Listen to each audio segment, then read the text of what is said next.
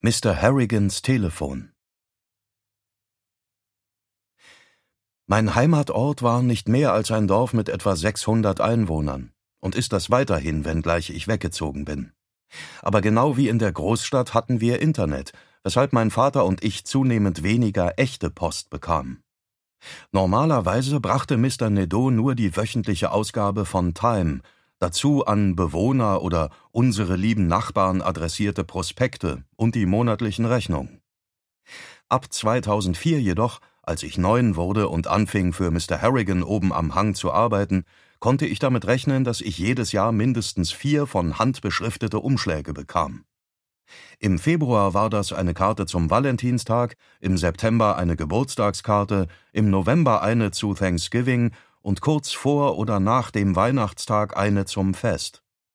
In jeder Karte lag ein Rubbellos zu einem Dollar von der staatlichen Lotterie von Maine, und der Text war immer derselbe: Gute Wünsche von Mr. Harrigan, so simpel wie förmlich. Auch die Reaktion meines Vaters war immer dieselbe. Er lachte und verdrehte gutmütig die Augen.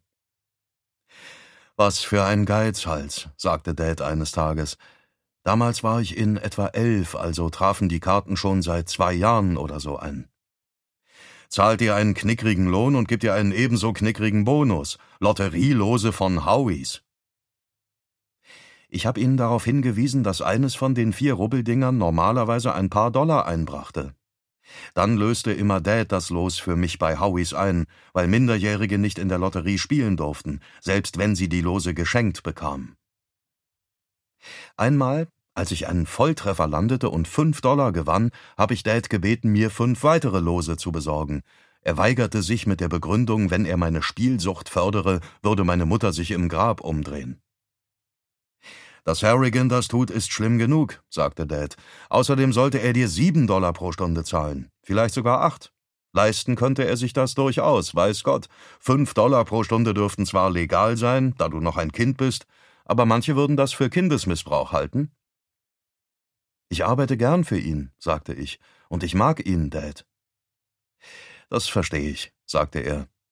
Und es macht dich auch nicht zu einem modernen Oliver Twist, wenn du ihm vorliest und in seinem Blumengarten Unkraut jätest, aber ein Geizhals ist er trotzdem. Ich staune, dass er bereit ist, das Porto für die Karten springen zu lassen, wo es doch kaum mehr als eine Viertelmeile von seinem Briefkasten zu unserem sein dürfte.